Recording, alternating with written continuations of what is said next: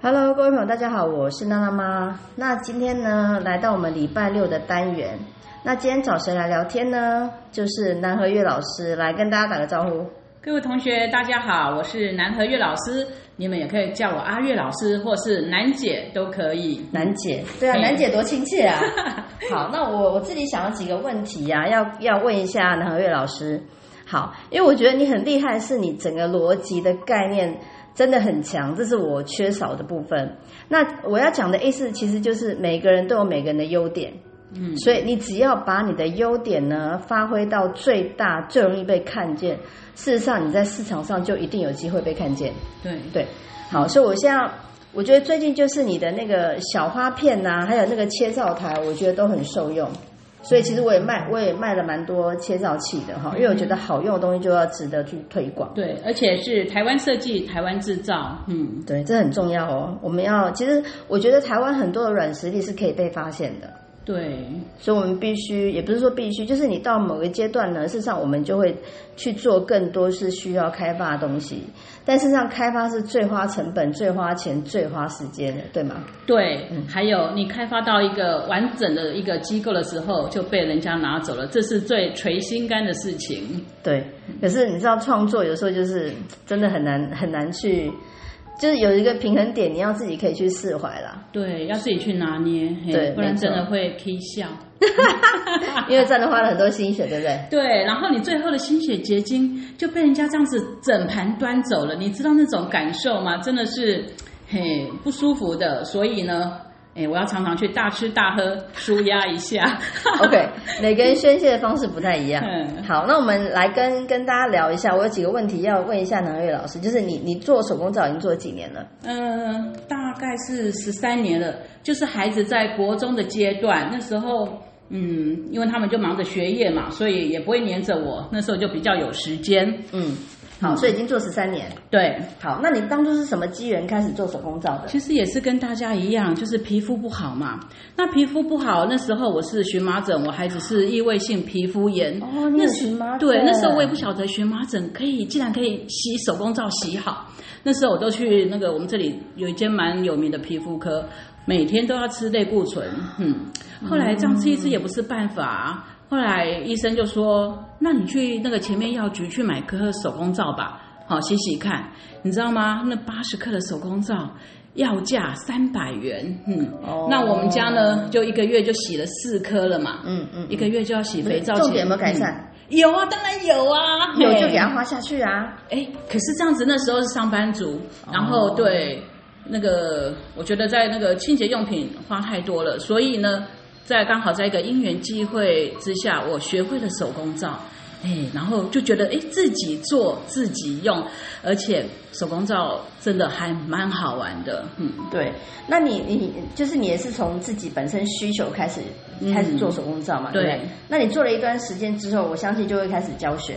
对，可是你我发现你现在比较多的时间是在就是开发我们的一些用品，比如说一些工具或是切皂的。那为什么会有这样的转换？其实我蛮喜欢教学的，嘿，只是说因为呃有一段时间就是身体不大舒服嘛，嘿，就懒得扛着行李到处跑。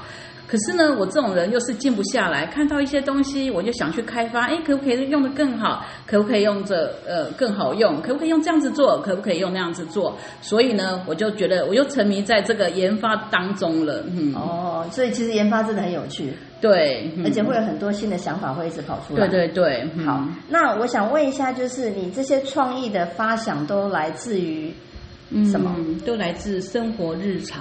生活日常？真的是生活日常。那要不要给我们举例一下？嗯、譬如说我喜欢看展览，还有一些那个设计展。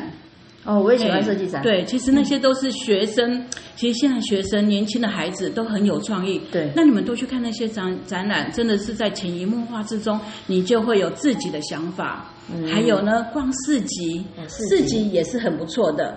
还有百货公司的橱窗，哦，橱窗也是。对，那我就举一个小例子好了，像我的马赛克照呢，就是从建筑物的瓷砖来做发想的。哦，对，瓷砖，嗯嗯对，那像其实我觉得手工皂真的好玩啦，像它可以结合各种的手作，譬如说它可以结合烘焙，可不可以？当然嗯可以很以多啊。技法，对不对？一对样，譬如说我的卷卷皂，嗯对不对？也是这样子做出来的。然后像还有很漂亮、很赏心悦目的蛋糕皂，都是这样子。嗯，对，其实很多道理都是一样，尤其跟烘焙哈、对，其实其实手作，哦我觉得手作真的都有互通性。没错，没错，嗯这个互动性就是可能会触发你生活的一些想法。那我们可能在工具的上面呢，我们就会再去多精进，去设计出适合它的一个新的产品。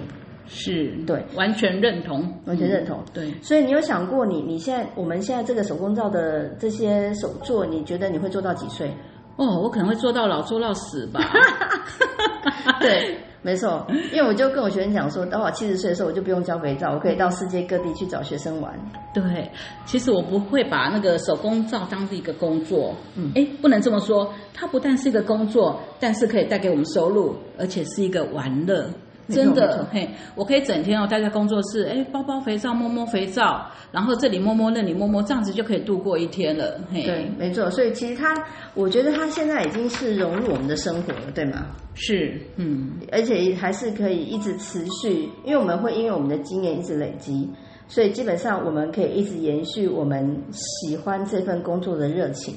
对，热情不减，所以你觉得对你来讲，你的你的热情持续持续的的燃烧点是什么？因为它可以消耗掉，消耗掉没了，我们就要再做。然后因为东西漂亮、好用、好洗，亲朋好友会跟我们要，嘿，那有的不好意思跟我们要的话，他就会跟我们买，嗯， OK，所以呃，我觉得它的好处是它的持续性很长，是，而且重点它是必需品，对，而且对消耗得掉，嗯消耗掉没错。嗯其实消耗掉这件事情很重要。我那天还跟学生聊天说，他学烘焙，学烘焙也没什么不好啊，只是自己会越吃越胖啊。对， 而且会吃腻，嗯，对，那手工皂你就会一直发想有一些新的东西，你可以一直去玩，所以基本上他的想法可以一直持续的去延伸。对，好，那你要不要给现在在做手工皂的一些朋友有什么建议吗？嗯，我觉得就是要有热忱，热忱很重对要，，热忱很重要，嗯当然还有家人的支持啦，嗯，没错嗯，这样支持是特别重要的。像我也很很感谢我的家人这样子一路的陪伴，嗯，对，像我也是，对，对，而且我现在小朋友可以跟我研究。在我在做这个 p a c k e t 这个广播，他们也会，我跟他说我们现在收视率有多少人，他说哇，真的，我们很棒啊，我们一起进步。对，就是我跟小孩也是一直在做这件事情。对，好，嗯，那还有其他要分享的吗？呃，大致上是这样子。那如果有想到什么，再跟大家一起分享。好，那我们今天就到这边喽，感谢大家，那感谢南岳老师今天来上我们节目，先到这里，我是娜妈，下次见，拜拜。拜拜。